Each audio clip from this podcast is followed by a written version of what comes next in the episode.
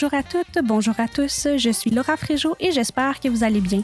Vous écoutez aujourd'hui l'épisode numéro 3 de la cinquième saison de Versus, le balado de la revue de droit de l'Université de Sherbrooke. Aujourd'hui, nous recevons Madame Alexandra Barry-Dion, candidate au doctorat en droit civil à l'Université d'Ottawa. Alors, d'où que vous soyez, je vous souhaite la bienvenue à Versus. De retour à Versus, je m'appelle Laura Fréjot et je suis aujourd'hui en compagnie de Madame Alexandra Barry-Dion. Commençons avec une brève présentation de notre invitée. Notre invitée pour l'épisode d'aujourd'hui est Alexandra Barry-Dion, candidate au doctorat en droit civil à l'Université d'Ottawa.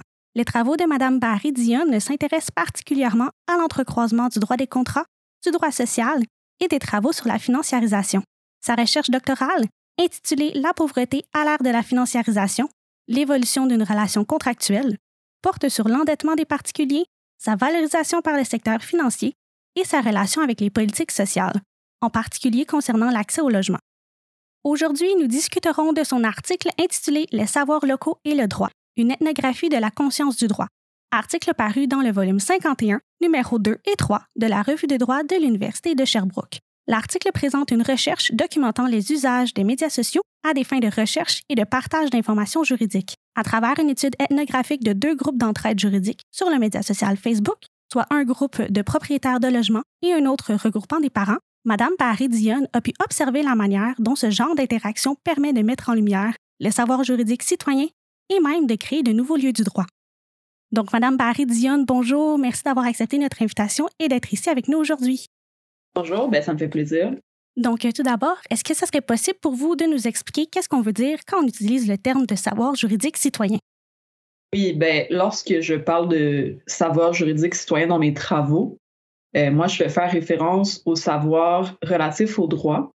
Euh, ça peut être théorique, ça peut être pratique, que des personnes qui ne sont pas des juristes ont acquises dans le cadre de leur vie citoyenne et notamment de leur propre expérience avec le droit euh, qu'il s'agisse de, des instances de résolution euh, de conflits comme les tribunaux, ou tout simplement d'une situation qui a mobilisé une forme ou une autre euh, de convocation du droit.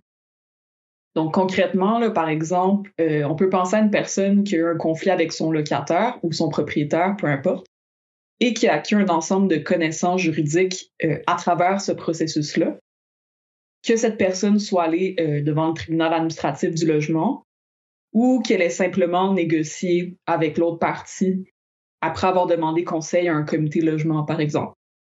Puis parfois, comme dans le cas des propriétaires de logements euh, qui ont fait l'objet de, de mon étude, ben, on, va, on va carrément parler euh, d'un savoir acquis à travers une expérience récurrente avec le droit, euh, vu qu'il y, a différentes situations qui ont mené à l'acquisition d'un tel savoir.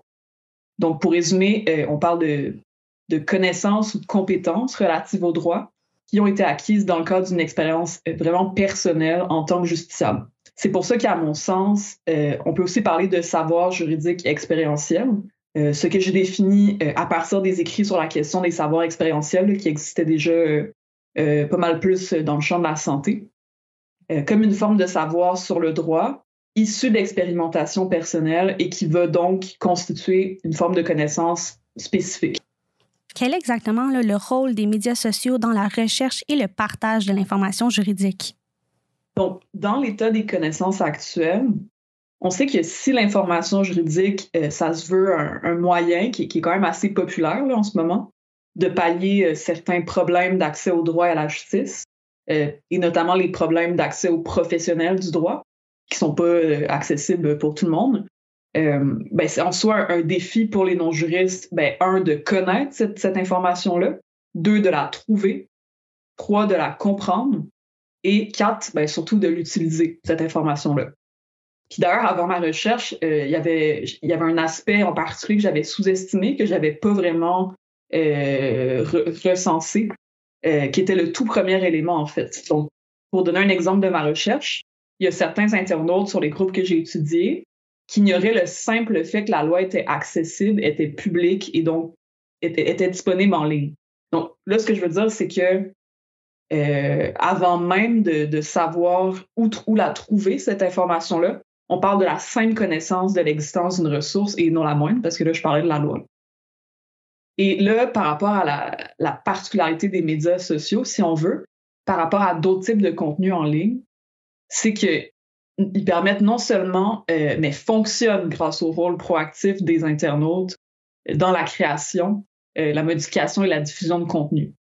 Donc, Serge Prou et ses collègues, euh, ils vont parler de, de gens ordinaires, d'amateurs, de citoyens ou encore d'utilisateurs lambda pour, dans le fond, expliciter que c'est que c'est non seulement des internautes, euh, mais c'est des il y, a une dimension citoyenne à ça.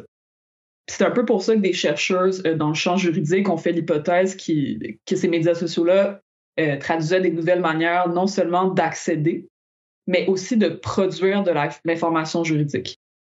Et ben, c'est ce que ma recherche, dans le fond, est venue confirmer sur le terrain, parce que c'était plutôt des hypothèses avant. Et euh, plus exactement, si, on, veut être plus concret, ben, une propriété des médias sociaux, ça va vraiment être de brouiller les frontières entre les personnes qui créent du contenu et les personnes qui le consomment. Et ben, ça devient très intéressant en matière euh, d'information juridique, comme vous pouvez vous l'imaginer.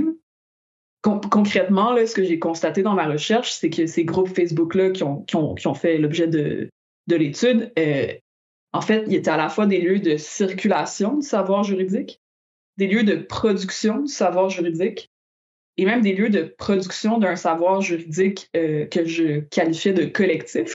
Je vais peut-être donner quelques exemples plus concrets. Donc, premièrement, euh, on peut parler de circulation des savoirs juridiques plutôt experts, plutôt traditionnels, dans la mesure où les groupes Facebook que j'ai étudiés mettaient en scène euh, le partage par des internautes de sources d'informations plus classiques, euh, ça peut être la loi, ça peut être des articles d'information provenant du site du tribunal administratif du logement, des DICALOis, etc. Ça, ça va simplement consister à partager un hyperlien d'une source plus ou moins précise ou de référer à une loi dans ses propos. parfois, on va parler d'un article de loi, vraiment d'un article d'information très ciblé, plus particulier. Parfois, on va simplement orienter la personne euh, vers une ressource qui serait plus susceptible de répondre à ses besoins. Donc, le degré de précision va beaucoup varier selon le cas. Le deuxièmement, parfois, on constate carrément la production d'un savoir juridique qui est fondé euh, sur un témoignage plus de type expérientiel. Tantôt, on parlait d'expérience. Hein. Donc, au fond, j'ai constaté que les groupes Facebook permettaient euh, aux membres qui avaient des questionnements juridiques euh, de rejoindre des personnes qui avaient vécu des expériences similaires, susceptibles d'être pertinentes. C'est vraiment ça, euh, selon ma compréhension, l'intérêt, euh, de se tourner plutôt vers ces sources alternatives-là. Puis parfois, justement, des internautes vont expliciter qu'ils ne sont pas des juristes, mais qu'une expérience personnelle peut leur permettre d'aider leur père. Donc, on veut dire explicitement des choses comme ben, je suis pas avocate, mais j'ai vécu tel truc très similaire, puis voici ce que j'en ai tiré ce type de contribution-là peut être utilisé pour compléter des informations plus théoriques, euh, comme les sources du droit, pour commenter les chances de succès. Ça peut aussi simplement servir à rassurer euh, quelqu'un à propos d'une audience à venir, d'expliquer en gros comment ça fonctionne. Puis ça peut même être utile pour mettre en lumière ce que les sociologues du droit vont appeler euh, la différence entre le droit des livres et le droit en action. Donc, par exemple, dans mon étude, il y a un internaute qui dit qu'il a été en poursuite pour vice caché et que même s'il a techniquement gagné, ben, ça lui a pris trois ans, euh, une fortune en frais d'avocat, trois fois plus cher qu'il aurait pensé, et qu'il a eu que le, tiers du montant auquel il avait droit parce que le défendeur a fait faillite. Donc, il dit, ben, je vous dis que j'ai perdu de l'argent même si j'ai eu gain de cause sur papier, donc c'est un, un pensée du bien. C'est un à cause de ces deux éléments-là, donc le relayage et production, que j'ai soutenu que les internautes étaient ben, à la fois des, des relayeurs, des relayeuses de savoir expert, puis à la fois des créateurs et créatrices de contenu plus inédits. Puis troisièmement, ce qui devient super intéressant, c'est que quand on observe ce phénomène à plus grande échelle, ben, si on prend l'exemple euh, d'une conversation en réponse à une question euh, d'un internaute, par exemple, ben, il y a plusieurs personnes qui vont répondre, qui vont relayer de l'information, qui vont euh, créer leur propre contenu. Ben, cette forme de, juxtaposition de, savoir expert relayé, de savoir expérientiel vont s'accumuler, parfois se confronter, parfois se compléter, pour constituer une forme de construction collective. Donc, concrètement, les interventions des, uns vont venir nuancer ou compléter euh, les interventions des autres. Évidemment, le droit, ça reste vraiment complexe, puis le résultat des affaires juridiques va souvent être imprévisible, euh, puisqu'elle dépend de plein de variables. Donc, ça m'apparaît assez cavalier de dire que euh, peut remplacer la capacité d'analyse acquise par ben, la formation, mais aussi l'expérience des juristes. Mais ce que j'ai constaté, c'est que ce type de construction collective-là ne va pas forcément permettre d'obtenir une réponse claire, mais au moins de s'orienter, par exemple, la compensation envisageable pour une reprise de logement. Donc, c'est sûr qu'il y a des disparités, mais on peut avoir un, espèce d'ordre de grandeur euh, à partir de la recension de cas différents. C'est un peu comme le fait la jurisprudence dans un sens, mais là, on a un fondement euh, différent. Parfait. Merci beaucoup pour toutes ces réponses. Euh, nous allons prendre une courte pause et au retour, nous allons discuter plus abondamment du sujet. De retour après la pause.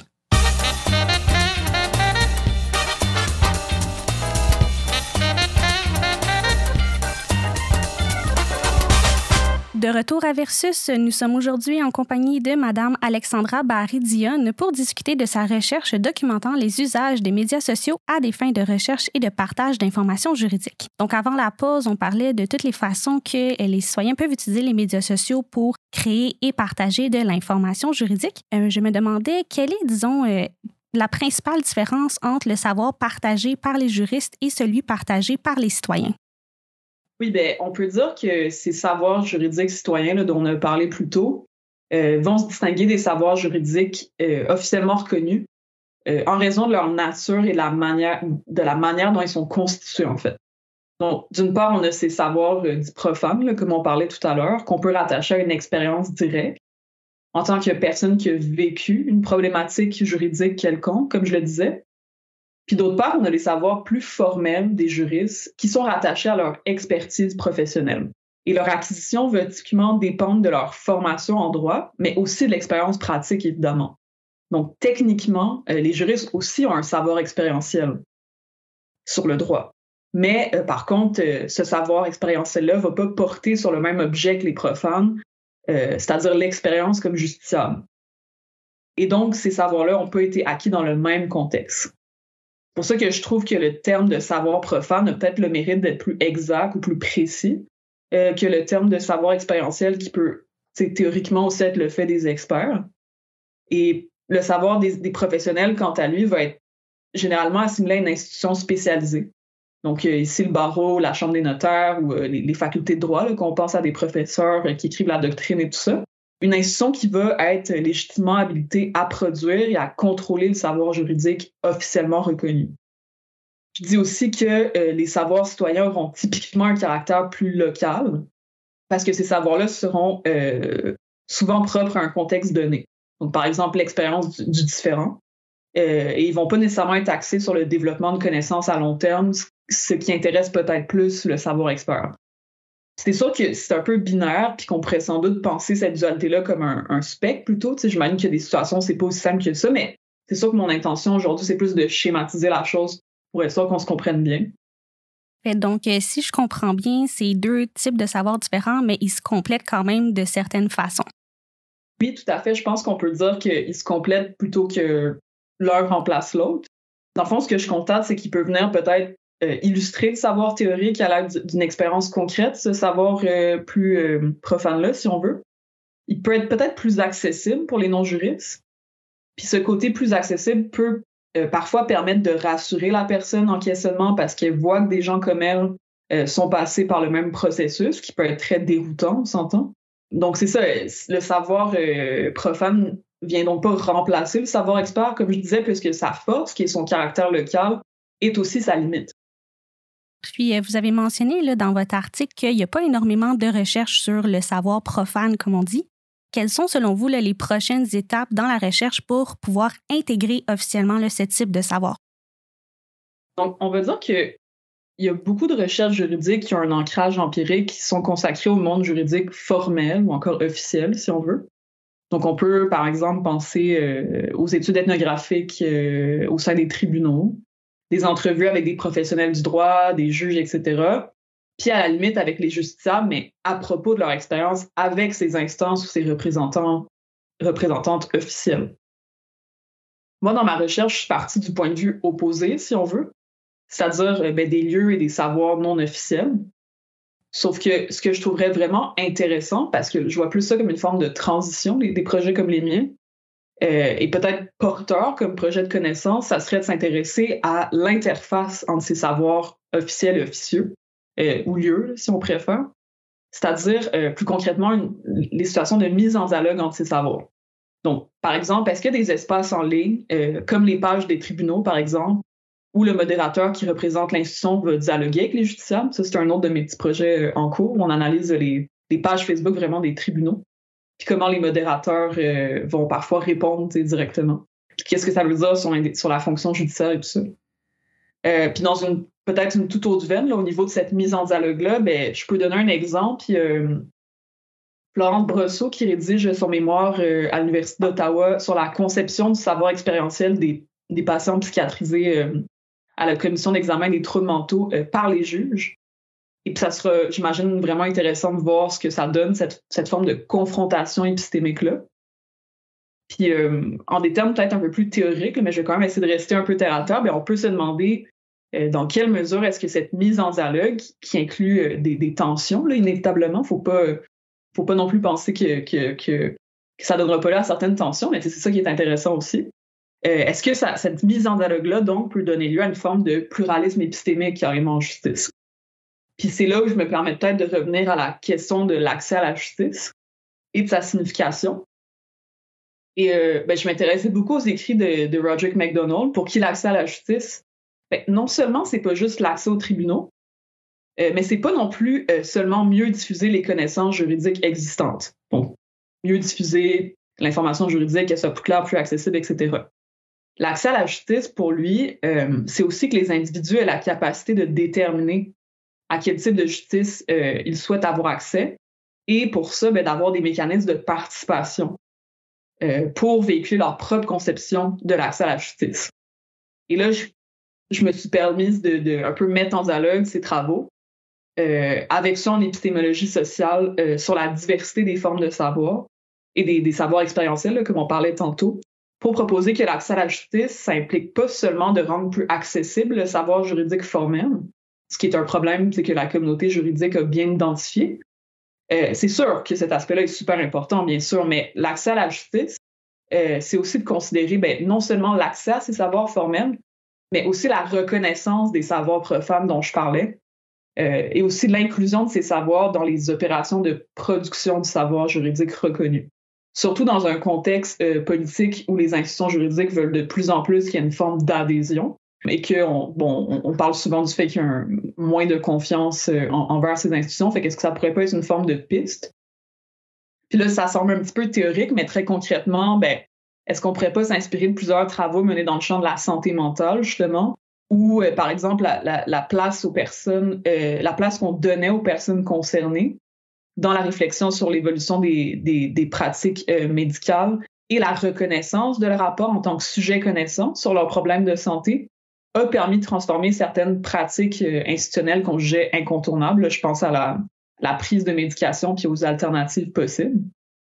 Mais justement, pour faire ça, ça me semble porteur d'étudier les possibilités d'une telle euh, reconnaissance et d'une telle participation en étudiant les zones de contact, si on veut, entre ces deux formes de savoir. Par exemple, est-ce que des personnes euh, qui ont une expérience avec la justice pourraient contribuer à l'échafaudage euh, vraiment en amont des projets de recherche, euh, mais aussi carrément d'initiatives institutionnelles en matière d'accès à la justice, afin de mieux mettre en lumière les besoins de leurs pairs. Donc, par exemple, le soutien moral pendant l'expérience judiciaire. Puis je vais aller plus loin, c'est peut-être un peu osé, mais est-ce qu'on pourrait pas, même par exemple, penser que des personnes profanes soient amenées à être des témoins experts euh, des témoins experts plutôt, sur la base de leur expertise expérientielle? Donc, c'est là où je disais que ça peut être, ça peut devenir un peu poreux, la frontière entre l'expertise euh, puis euh, ce, qui, gravite autour du terme profane. il y a de la littérature qui parle même d'expertise profane. Donc, bref, on ne va pas se perdre dans les termes aujourd'hui. Mais comme je le soulève dans mon article, je pense que c'est tout un autre pan de la vie du droit, de sa compréhension et de sa mobilisation qui nous reste à explorer comme chercheurs, mais aussi comme juriste plus largement au fond. Parfait, merci beaucoup. Donc, c'est des belles réflexions qu'on peut avoir dans le futur. Euh, malheureusement, c'est tout le temps qu'on avait pour aujourd'hui. Pour les gens qui veulent en savoir plus sur le sujet, on vous invite fortement à aller lire l'article publié dans le volume 51, numéro 2 et 3 de la Revue de droit. Donc, merci énormément d'avoir pris le temps de discuter avec nous aujourd'hui. C'est très apprécié. Et encore une fois, ça m'a fait plaisir.